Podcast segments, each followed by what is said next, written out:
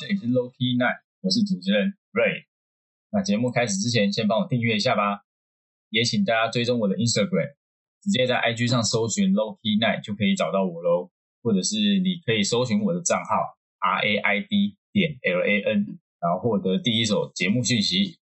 现在就趁着中间空档的音乐时间，帮我完成以上那些事吧。那就先谢谢你哦。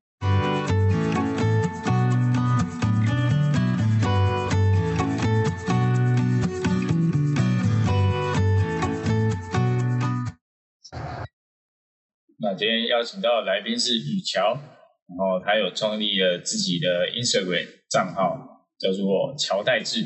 他是写一些简单的字，然后帮你瞧你心头的代志。那我会认识他，其实蛮特别的原因是我们其实是朋友的朋友。我那时候有看到他有在写，就是这些内容，觉得嗯，他有很多很多文字都有激励到我，所以我那时候才追踪他。后来我们中间发生的一些事，我们有聊了一下之后，才发现，哎，这个人好像很值得跟他访谈，然后我想要聊聊关于他的故事，所以才会有今天这集的诞生。那我们就赶快听听雨乔他自己的故事吧。那我们欢迎我们今天的来宾雨乔。嗨，大家好，我是雨乔，那我就是乔代基的写手跟小编，对，然后就是那个立志要当个温柔又有趣的人的那个人，哎，啊，很开心可以来到瑞的呃频道，对，很开心现在见到大家。哇，哎，那是就是关于一开始啊，你是什么原因，或者是有什么机会让你接触到手写字这个东西的啊？哦，我觉得这是个很好的问题，因为我大概是两年前的差不多这个时候，就是在一个交友软体上面认识一个写钢笔字的朋友。那原本只是很好奇说，哎呀，写字这么漂亮，自己可不可以也写出很有特色又好看的字？然后想说，哎，我身边刚好有一些笔，想就自己开始练，练一练，练一练。我中间，我中间其实接触过很多种，像一般常见的钢笔呀、墨笔、沾水笔、毛笔，然后一般的中性那些圆珠笔我也都试过。那慢慢的，其实就找到自己喜欢的那种感觉。然后我其实我发现，就是当你对某一句话，或是某一些文章你特别有共鸣，那你有很有感觉，你去写出来的时候，你会被自己感动。那我是因为就是常常会被一些文字所感动，所以我就想要将这样子的感动传递给更多人，所以想说就可以透过手写的方式，呃，让可能看见的朋友，或是说有阅读到的读者，每个人都至少有获得那么一点点的力量，我也觉得很开心。对啊，嗯哼。那因为我之前我其实蛮早期的时候，我有在图就是那种金石堂书局看过，就是他们在教那种手写艺术字的那种。那你 像你自己写中文，因为我不知道写中文跟写英文的感觉是不是一样，但是至少我那个时候在学书写体英文的时候，我写的很痛苦，因为真的很难。那你在写中文的时候，你有这种过渡期吗？中文的话其实还好，因为其实我觉得中文它的框架，如果你真的要写的像人家什么打字的那种什么标楷体呀，或是微软新细明体，我觉得要写像那样子的话，反而会很奇怪。那你你最重要是你要找到你自己的特色，你自己也喜欢你写的字，其实我觉得那个就是能够去感染别人的一个感觉。那至于你说英文跟中文的差别。我觉得是因为英文不是我们的母语，所以像我在练英文的手写字，我每次看到人家写那很漂亮，我都觉得哦，我也好想写哦。可是大概跟你一样写没几个字，我就觉得哦，算了，我还是回来写中文好了。对啊，真的很难，因为他就是每一个画出去要接的啊，或者是那种画出去，人家圆明明就画的很漂亮，然后我们就哇，那个画出来真的是我自己也不敢看。真的，其实我也有买书，我其实中文没有买，我买我都是买英文。但是就是大概写，你就是嗯跟着描，其实都觉得哦好像很很还 OK 很厉害。但是一旦把那个草稿拿掉，你自己要在纸上面上面写的时候，其实就会发现，嗯，我还真的还是需要再多练练。对，就完全就是两个世界的的那个。真真的，我想说先把中文写好就好了。对啊，嗯，那你一开始的文字灵感都是从哪里来的啊？一开始其实也是就是参考别人的手写的文字，因为其实大部分大家也都是自己看书啊，或是说呃看电视剧、电影上面抄来的。那嗯。我也是觉得，哎，这句话不错，那我就先拿来写看看，抄看看。那慢慢慢慢的，我就也会自己去找一些素材，像那个小红书，我不知道我不知道你有没有看过那个 app 小红书，它里面也是收录的非常非常多的，呃，算是对岸那边的各个作家，或是说甚至素人他们自己的一些素材，然后再来就是剩下可能就是自己会去，有时候有空的时候会看书，那看书就会在那边贴，在书上面贴很多标签，都会想说，哎，这句话可以拿来写，这句话可以拿来分享，这样子。哦，所以你知道小红书吗？哦，我知道，我知道。可是我其实没有去把这个 app 抓下来，我是在 WeChat 里面，它有就是类似附加附加 app 这样，就是你可以在、哦你可以透过那个 WeChat 打开小红书，可是我没有去下载小红书本身这个 app。了解，我觉得它也哦是一个不错的收集素材的一个地方。哦哦，它上面写很多很多文章，我觉得也很棒。我之前有看过一篇，就是它是专门在说台南这块城市，哇，它写超多的哎。是是小红书上面，然后是对岸的人写台南这块地方嘛？对啊，对啊，他就是在写，就是我们这个城市，然后我写的超多，然后我身为一个台南人，我却写不出这些东西，我觉得好 好丢脸。正常正常。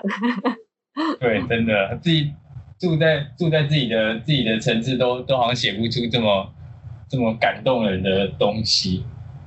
嗯，就像我们去其他地，就是去其他地方，我们也会写出很多，但自己家里面就真的写不出什么东西来。对对对对对，就觉得啊、这些都稀松平常，没什么好写的那种感觉。对啊，那你一开就是从你开始写，因为我知道你有创一个那个 IG 的账号嘛，那你一开始写的时候有没有一些比较呃，你觉得这个观众哦，这这个观众怎么那么好，或者是一直给你鼓励的那种观众有吗？其实其实我觉得我很幸运的，就是我从呃，不管是一刚开始在自己的私人账号发手写的文字，或是现在创了一些公开的账号去分享，其实很多就是应该说百分之九十以上的人，大家都是存着喜欢、存着尊重，然后的那样子的想法来收藏，或者是说来帮我按赞。那我其实、嗯我自己印象最深刻的，其实就是现在有还有在我的公开账号里面里面的一个朋友，其实我们有见过面，但只是就是一面之缘。然后他常常都会分享我的一些呃贴文啊，或是说都会在下面去留言，然后再加上因为我们两个都是呃我们两个的星座是一样的，所以他常常就会觉得说，哎、我怎么都可以写出一些感动到他，或是激励到他的一些文字，就是刚好在可能他很需要一些力量的时候，然后我就刚好发了一篇，他觉得很符合他现在当下需要的那样子的疗愈的状态。然后我那时候看到嗯他的回复的时候，其实哎，就觉得虽然说只有一个人讲这样的话，但是你还是会觉得，嗯，可以继续写下去。嗯嗯嗯。嗯，那那你在就是创立乔代基这个账号的过程，你有没有曾经觉得哦，可能觉得力不从心啊，或者是想要放弃不经营这个账号的念头？其实还蛮长的，欸真的假的？就是比较多时候是可能夜深人静的时候，因为你知道夜深人静就是一个人会比较忧郁，对，然后刚好因为嗯我其实我是个不得，我是忙，就是会一直忙一直忙，我不得闲的人，所以其实像我现在嗯就是除了、呃手写这一块，我自己还有正职跟兼职的两个工作，同时就是等于说我现在有三份工作在身上。那嗯哼，我其实会期许自己要尽量要做，就是做到不用到最不用到百分之百，但至少要到八九十。那有时候在华 IG 看到呃看到很多很有名，或是说很会做 promo 的一些手写家的时候，就会很就是想说自己呃模仿一下别人怎么样去经营，但是其实我发现我的时间跟我的精力没有办法让我去顾到这么多事情，所以每次只要在例如说我今天就真的很忙，忙到我没有时间去去做呃文案的发想的时候，我就会觉得啊，我我我可以这样写下去多久？因为我都会想比较远。想说，如果我再继续这样下去，我我可以撑多久？可是很很很有趣的是，每次当我这样子想的时候，呃，我身边的朋友，或者甚至说在公开账号上面的读者，他们就会突然有人会冒出来，就会说：“哎，我今天看到你的一篇什么什么，我觉得我觉得我被激励到了，或者是刚好就有人分享了我的贴文，就觉得啊，算了，就。”毕竟这是我喜欢做的一件事情，那也是我真正想做的，那就尽量去调，努力调整自己的步调，然后拥有自己的特色，继续做下去吧。嗯哼，棒哦！因为其实你像我自己也有在经营，可是我很我我应该我我应该是几乎每天我都会有一种，我为什么要把自己搞得这么累啊？还是就到此为止就好了的那种念头。真的，然后，然后，可是你又回想起来，你又会觉得，那如果你现在就放弃了，那之前之前那些听众啊，那些读者，你这样怎么对得起他们？然后就觉得不行，一定要再坚坚持下去，这样。真的，所以在之前你那时候跟我分享你的故事的时候，其实我真的真的深有同感，而且心有戚戚焉。嗯，因为因为我那个时候，我那个时候是我已经觉得，我如果再没有人鼓励我，或者是再没有人跟我说，哎，你是你做的怎么样怎么样的时候，我真的会就是啊账号直接关掉，然后就把这些全部都停下来，然后就想说，哎，因为我是从我的另外一个朋友，然后看到，哎，他有追踪你，然后我那时候就点进去看你，就是就会手写那些字，我就觉得，嗯，这个人。蛮多时候，他的文字都可以打到我，就是有打到我，然后至少可以给我一点安慰。所以我那时候就想说，好，那我要追踪这个人。然后到后是看到你有在就是写明信片，就是代课写明信片，我才想说，好，那我就就是请你帮我写一张明信片好了。嗯。但我那个时候其实没有想过那张明信片会就是给我这么大的帮助。我那时候想说，哦，可能就是多一个人鼓励我，然后至少让我在。想要放弃的时候，有一个实体的东西可以看到，哦，有人还在支持我，然后就至少可以让自己撑过去那个过渡期。嗯，嗯，真的是因为感同身受，所以那时候其实怎么讲呢？那时候写给你的那一张，我我觉得我那时候在写之前，我让我自己就是真的去深深思考了这一路，从我开始写。写字，然后到现在的感受，然后真的将我的那些沉淀下来的那些感觉，试着用另外一个方式，就是很像我我在对你讲，但其实我也在对我自己讲的那样子的方式。所以那你像你 啊，真的超级有。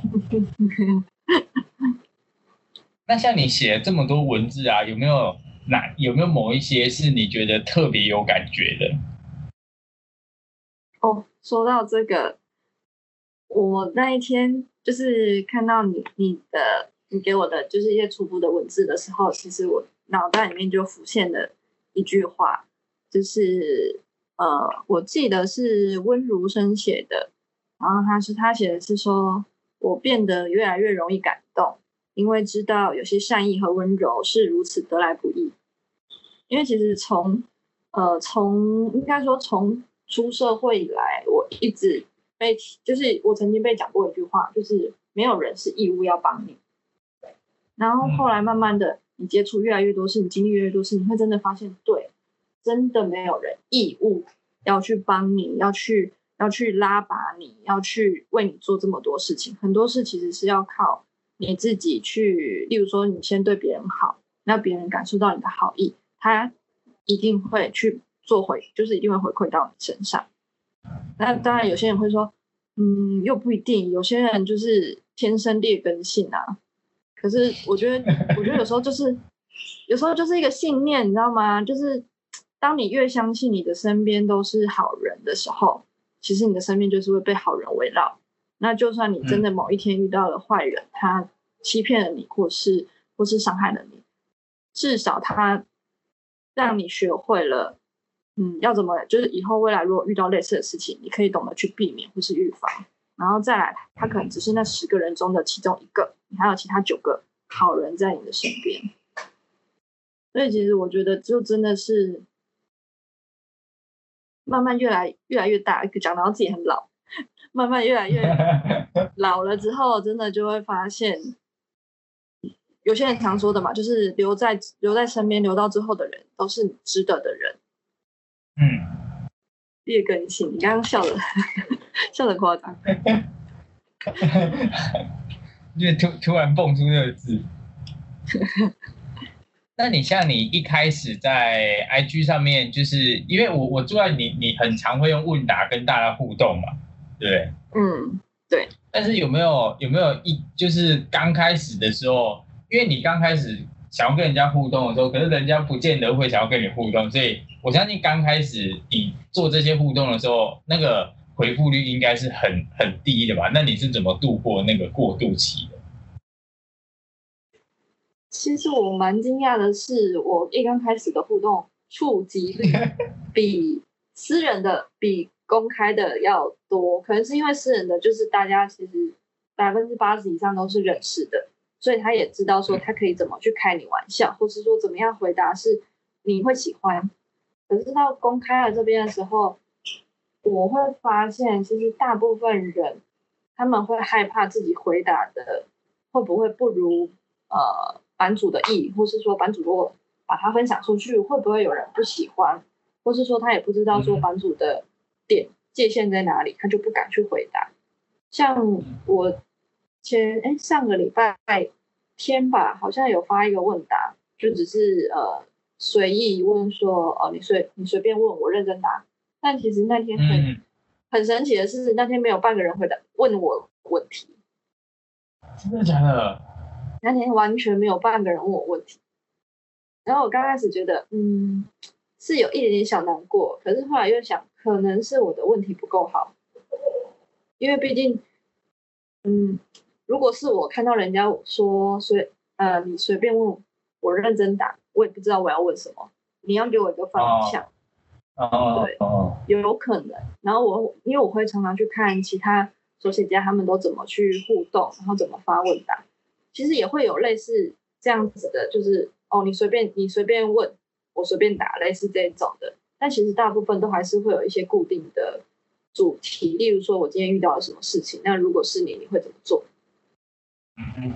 然后就觉得哎，所以可能是我的问问题的方式可以再再。练习一下，然后再换个方式去问，说不定才能够有去得到我想要的一些效果或是答案。嗯，就多学习吧。哦，我觉得其实蛮有道理，因为你像我自己在问答，因为我偶尔也会做一些问答，可是我就会觉得，为什么某一些问题就没有人要理我？就是我会。因为有一些问题是，可能是我我有想过，我有计划，我这个问题大概要怎么问，然后我预期我的我的粉丝他们大概会怎么回，就是有计划性的抛一个问答的时候，通常这种时候都不太会有人理我。可是如果你像我抛那种比较比较轻松、比较生活化一点的那种回复，就会很多。然后我那时候就觉得很挫折，因为我很我很。就是有计划性的想要做好一件事的时候，为什么是这种结果都没有人理我？然后我只是在分享哦我的生活，然后我可能随便打一些比较无聊的东西，然后大家就很踊跃这样。嗯，就是这也是一个很很神奇、很奇妙的一个状况，因为我也是大概是这样子。但是我觉得有可能是因为有时候你有时候我们太认真去问一个问题，因为我们就是因为想要知道一个答案。那当可能这个答案是跟呃所谓的道德观或是价值观有有关联点的时候，其实一般人通常不太愿意去表达自己的意见，因为他不知道自己的意见跟这个社会主流是不是符合在趋势上，他很怕如果自己讲出来的是呃大家比较不能接受的。那虽然说我们现在都会说呃言论自由、言论开放，其实但其实大部分的状态下还是会形成一个少数服从多数的状态。哦，对，对啊。所以有时候，如果我们真的想要去获得一些答案的话，就是我的话，可能就是会在想试试看其他其他方法吧。例如说，就就可能纯粹的就是是与否，或是要或不要，大家就会比较比较比较，就是一看到就哎，好像很简单，然后就点，然后就送出去了，他就不会想太多。嗯嗯，然后下次比较直觉的那种。对，因为有时候你多去想个三秒，你就会觉得哦，我不想想了，或是哎，我现在有点忙，等一下再说，然后其实就会忘记。对，然后让他划过去，他就不会再划回来了。对，因为划过去之后，你就跑到最后一个。对对对，你就被遗忘了。对啊。那你有一次在就是问答的时候？我记得那个问答的题目是你问大家有没有想要争取或者是正在争取的事情。那我想知道为什么你会想要问这样子的问题？是不是你当时那个情况下你自己也有在争取什么事？嗯，可以这么说。我觉得你的直觉很准，就是你算有猜对一半。因为我觉得对我的感觉而言，就是我我觉得我。从小到大都一直在争取很多东西，那不管是对内，就是对自己，或是对外，其实我觉得那都是一个，只要你在做的事情是有一个目标性，其实你都是在争取。那我发现就是，呃，这样一路走来啊，就算很多事情它并没有一直持续下来，但其实我们也不会想太多，因为。可能就是这一段，或是说这一个机会，在我的人生经历，它没有那么重要。可是我觉得很值得去珍惜的是，你所经历过的这些事情，就是你争取的这一段过程，你不一定得到了最后那个答案，但是至少这过程中经历的一切，就是造就了现在的你。那嗯，可能是刚好我那一阵子听了很多人跟我分享他们。很努力在争取，例如说在工作上面去争取，呃，所谓的升迁，所谓的加薪，但是后来发现，呃，可能因为血缘，可能是因为呃姻亲关系，或是种种的原因，导致最后他他他放弃了。嗯哼，然后他就觉得自己到底这一路来是为了什么？那其实我就会反问他：你觉得你学到了什么？就算你只是学到那些小人的嘴脸要怎么去判断，我觉得这也是一个学到。哦，对，对，所以你你你刚刚提到就是呃，我印象最深刻的答案，其实大家的回答其实都是差不多。我在争取工作，争取加薪，我在争取我的人生可以自由之类之类的。其实我觉得这些所有的答案都很好，只要你有一个目标。你有在往前进，就算就是很小，例如说我在争取，我我在争取我明天可以跟我喜欢的人见上一面，我觉得这也很好，因为毕竟这一个小小的目标，让你让你想要过到明天，想要见到明天的太阳，所以其实争取好像在很多人听起来好像有点太过太过有力道，好像是，嗯，好像是要去。强就是强迫自己，或是说去强力的去要求一些什么东西。嗯嗯嗯嗯，对。那其实我发现，就是有时候你去争取啊，其实你并不是真的想要什么。你最重要的是你要让你自己去尝试过一下不一样的人生，然后去看看这样子的改变是不是会为你带来不一样的未来，值得深思啊。对，真的。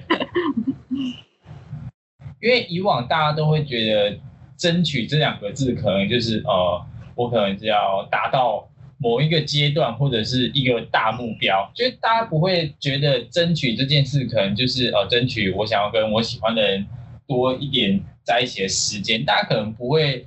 把这个就是用争取这个词来放在这件事上，因为这种事对大家来说太平凡、太日常了，所以大家可能会觉得争取这应该是哦，可能是我目前达不到的，然后我想要去达到那一个境界，他们才会想要用争取，所以争取这个词听起来就就比较嗯，怎么讲，比较。比较硬的感觉，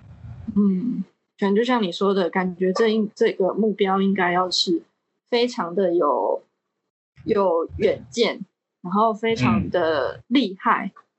他才是我们应该要去争取。因为争其实争这个字，它就是一个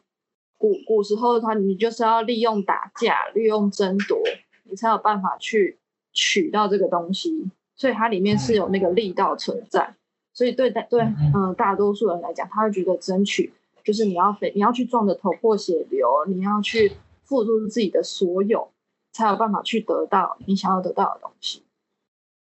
可是我发现，以现在的社会的呃整个大环境的风气来讲，我不能说所有人，那我只能说大部分人其实都是争取的时间不会太长，因为他大概走到。一段路走到三分之一，甚至不到一半，他就觉得哎，差不多够了，我也不一定要那个东西，然后就就停留，或是就往回走了。嗯，我自己感觉的争取，应该是你不管你无论如何，你至少都还是要走完那一段路，即使你不知道那段路多远，但只要那件事情是对的。例如说，嗯，我我我现在创手写字这个平台，然后还有或是。你现在有你自己的频道，然后你自己在做你自自己的 podcast，我觉得那都是一个很棒的去争取，不管是自我，或者说对于你的未来的一些目标或是向往，一个很好的一段路。那我们其实也不知道我们可以走多久，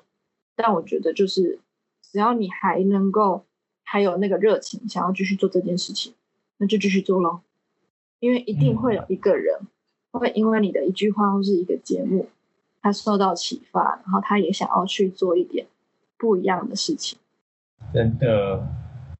那我就是其实常常在你的现实中在看到你都会拍一片就是很漂亮的提案边。那你这个地方是有它的故事在吗？还是这里其实是一个哦，你可能宣泄情绪的地方？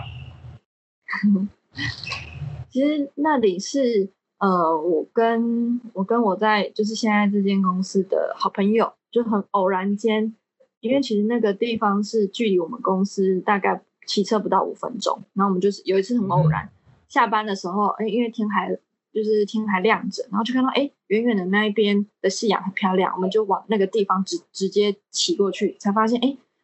那一片水域。整个的那个那个景色超超壮观，然后我们两个总共在那边待了一个多小时，就是很享受在那个当下。所以从那之后，我就是只要可能今天心情不好，或是今天的天气很美，我就会跑到那边去。那我觉得就有点像是你说的，它是它是我的一个疗愈的一个场所。因为我觉得我去到那边，我只要坐在那个堤岸边，然后看着看着夕阳，看着水一直流，我真的会忘记所有的不开心，因为我就就一直在一直在被疗愈啊。对啊，没有，我就觉得这这就是一个生活中的一个小幸福吧。哦，小确幸。对。那你有想过，就是哎，可能拿着笔记本啊，或者是你的手写板，然后就这样静静的坐在提案上面创作吗？我曾经有想过，然后也有试过，但是我发现很难，因为为什么？风那边风超大。哦，真的假的？那边风超大，因为我们那旁边都是那个风力发电的风车，所以那等于说那边的风大，其实大到是可以发电。那当我坐在那边的时候，我我第一个我要先担心蚊子嘛、小虫啊，然后第二个我就是担心风太大，所以其实我大部分时候都是可能顶多手机放个音乐，然后或是拍个影片，我就坐在那边去欣赏这样子的美景，然后将它用手机记录下来之后，回来再用我自己的方式把它描述或是分享出来。因为我真的觉得大自然的景色真的是很难，就算你再会画画，其实你也很难画出来那种你亲眼看到。对对，就是你当下的那种的那种感觉，真的好难哦。所以都很想直接把大家带去，就哎，大家以后 就是有机会来鹿港找我玩的时候，再带大家带大家去这样子。棒哎！应该也有自己喜欢的一些小地方吧？哎，会耶！我会去安平的一个活动中心的楼上，因为它的楼上其实是有点像是发电发电的备用设备，而它上面就是一个小平台，然后有两三张椅子，我只要。像我心情不好啊，或者是我觉得我没有灵感，然后我在怀疑人生的时候，我就会去那边，然后可能买个饮料啊，或者是买一些什么饼干，然后我就瘫坐在那边，然后就这样一直看着这个城市，有时候一坐就是一两个小时。所以是类似那种学校顶楼上面的那一种吗？嗯，对对对对对。哦，感觉好像不错诶，可以看到，可以看到整个，至至少至少就是安平那个城市，是不是？对对对对对，而且它它有一定的高度，所以它其实也不太会有蚊子的问题。哇，感觉那个 view 真的很美。对，坐在那边，然后就这样看着，然后这样发呆，仿佛一切都一切都没事，一切都好了一样。但是你只要一回到家，然后你又开始在做一些东西的时候，那种感觉又回来了，就好烦哦。那你要不要买个帐篷，直接住在那上面？好，好像不错。嗯，那最后我想要问你，就是你觉得你做过最勇敢的决定是什么？你这个问题问的很好，但是也蛮难的。我真的想了好久哦。我觉得我人生中做过最勇敢的决定，就是每一个决定吧，因为其实。你对未来是完全不知道的，就算你现在只是做一个很简单的，例如说我我今天晚餐要吃什么，它都是一个重要的决定。因为一旦你吃了一个，例如说你吃了一个不小心吃到一个不新鲜的东西，其实它就会造成你晚上拉肚子，然后隔天没办法上班，或是说你你刚好吃到一个很好吃的东西，然后你就跟你就发上 IG 跟你的朋友分享。然后大家就会跑去吃，结果造成那间店轰动。嗯哼，其实我觉得每一个决定都很重要。那至于你说勇敢吗？我觉得对我而言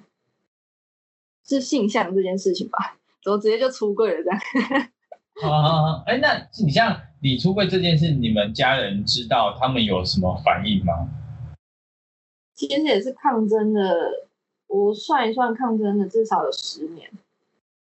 哇，十年哦！对，就是从我自我认知确定、确认了之后，然后，嗯，我有我曾经我一开始是用试探。那对于长辈而言，他们你用就是你用这种试探的问题，他们一定就只是跟你，就是真的是完全用最真实的回答，就是说，哎，我觉得呃，同性恋就是有病啊，或什么的。你当他听到很。很难过，很痛苦，所以我曾经一刚开始也挣扎过，就是会觉得说，我不想要让我的爸妈难过，那我是不是要让自己呃变成他们所谓的正常的样子？可是当我越来越了解我自己之后，我发现我没有办法去成为他们想要的样子的时候，我就去想我要怎么样可以让他们去不再担心我。应该这样讲，我会先去了解他们为什么会有这样的想法。第一个可能是社会环境的关系。那后来我发现，其实他们主要还是担心我，担心我可能因为这样子的身份受到社会的歧视或是打压，甚至说，呃，我可能会因为身份的关系，我我会得到不公平的待遇。嗯，那我就更努力的去想，我要怎么样让他们去不担心我。所以后来，慢慢的在中间很很多的磨合期，很多次磨合、冷战，然后争吵，而且我最后其实是被逼着，被被被父母逼着在群组、家族群组里面出柜，并不是直接的面对面跟他们那样子讲。所以其实对我来讲，这是一个小小的遗憾。但是我觉得都已经过去了，我其实也不担心这样的事情，因为他们现在是很放心的，也很认同的，只是希望我过得幸福就好。啊啊啊！对，所以其实我觉得父母他们想要看到的就是你的身份对于你而言，它是一个助力或是阻力。因为我觉得我的我的我的身份，我的呃性向这一块对我而言，其实是一个助力，它从来没有阻挡过我去追呃追寻我想要的一切，我反而会因为与众不同，我想要更与众不同，所以我就更努力去去争取呃我想要的工作，我想要的呃另一半，嗯，所以慢慢的，其实他们看到你在。这么多的磨练下，一直在成长，而不是就是越来越放弃的时候，其实他们他们都在用他们的方式爱你而已。哦，其实我以前讲到这块时候都会哭诶，但今天没有哭。嗯，因为可是这样听起来，就就是底下我我自己在听，我就会觉得。那你中间那可能五年、那十年，你一定就是受尽折磨的那种，就会觉得哇，很怎么样？就感觉好像那一段路都过得很很辛苦、很难过，然后就是你还是这样挺过来，会觉得替你感到开心，但是又觉得有一点难过。但我都会跟我自己说，就是其实我比起大部分人，已经算是很幸福了。因为我曾经有听过我朋友，他是呃被迫，就是反正就是也是类似什么写情书啊还是怎么样的，反正就是被被爸妈发现了之后，他是被毒打，毒打完之后关在家里面，都不能出门。那啊，我们家我只能说我真的是很幸运的是，我爸妈虽然说他们一刚开始是呃反对。但是他们不会去对我有任何，他们只是偶尔真的是一个情绪上来或是很生气的时候才会讲出一些不好听的话。可是大部分时候，他们也是尽量的，就是我们双方尽量避免去碰触到这个敏感的问题。但是他们不会去阻止我去做任何事情，他们一样还是跟我说你就去做，那真的做不成了就回来家里。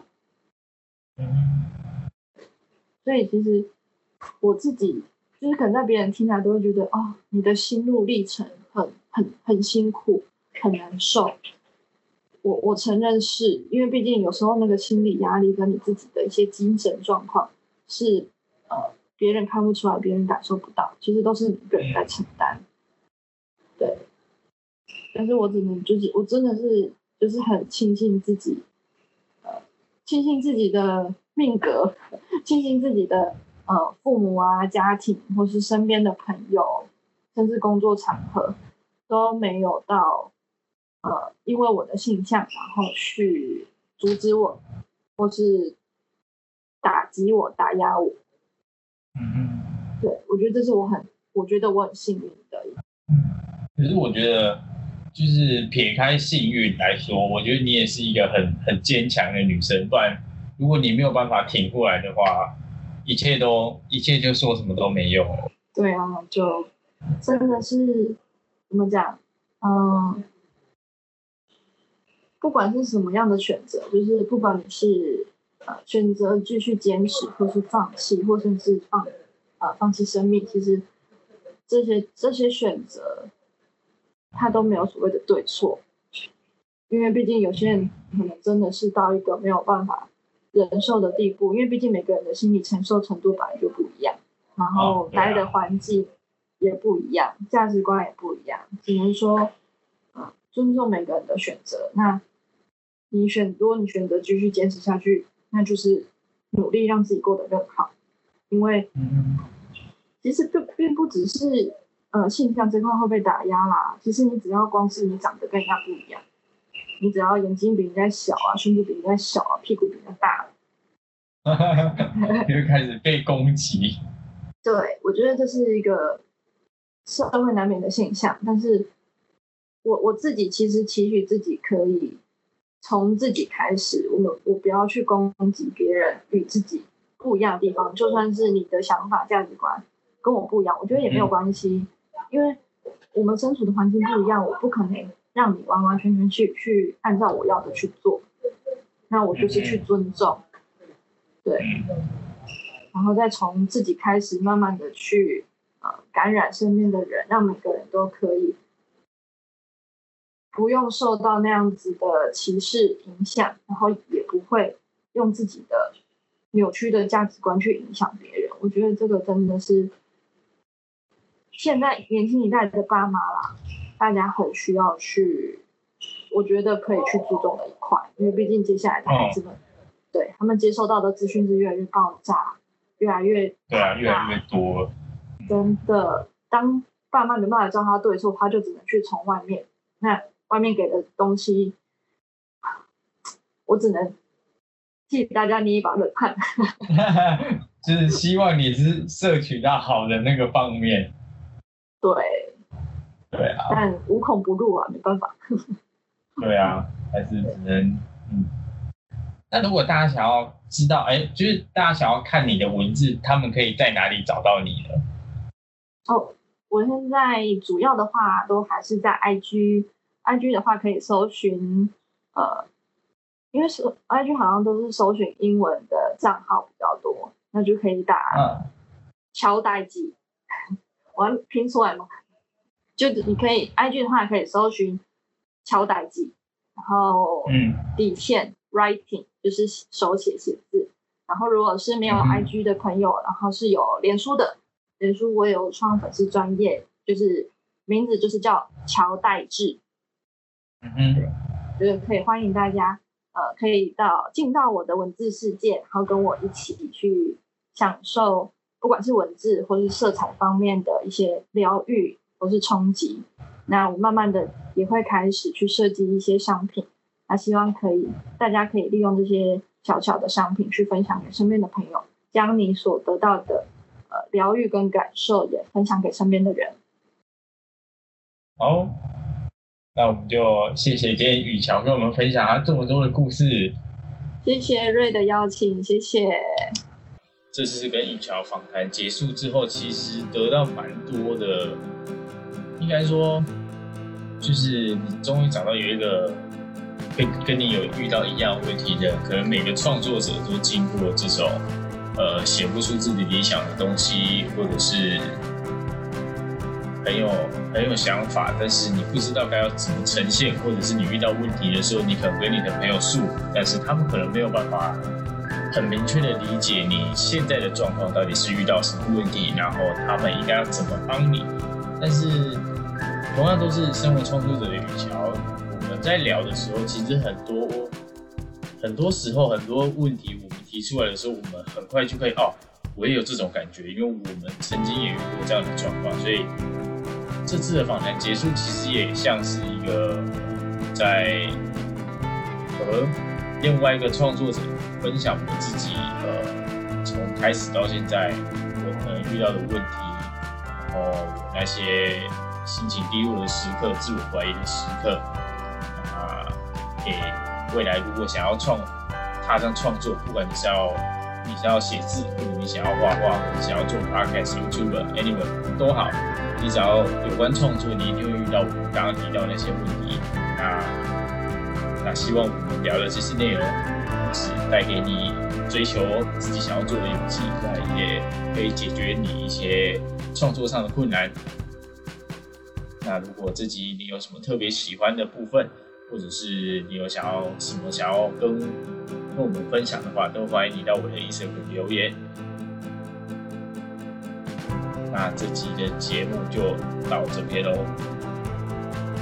感谢你今天的收听，然后订阅这个节目，和我一起成长，创造更好的 Low Key Night 吧，我们下周见。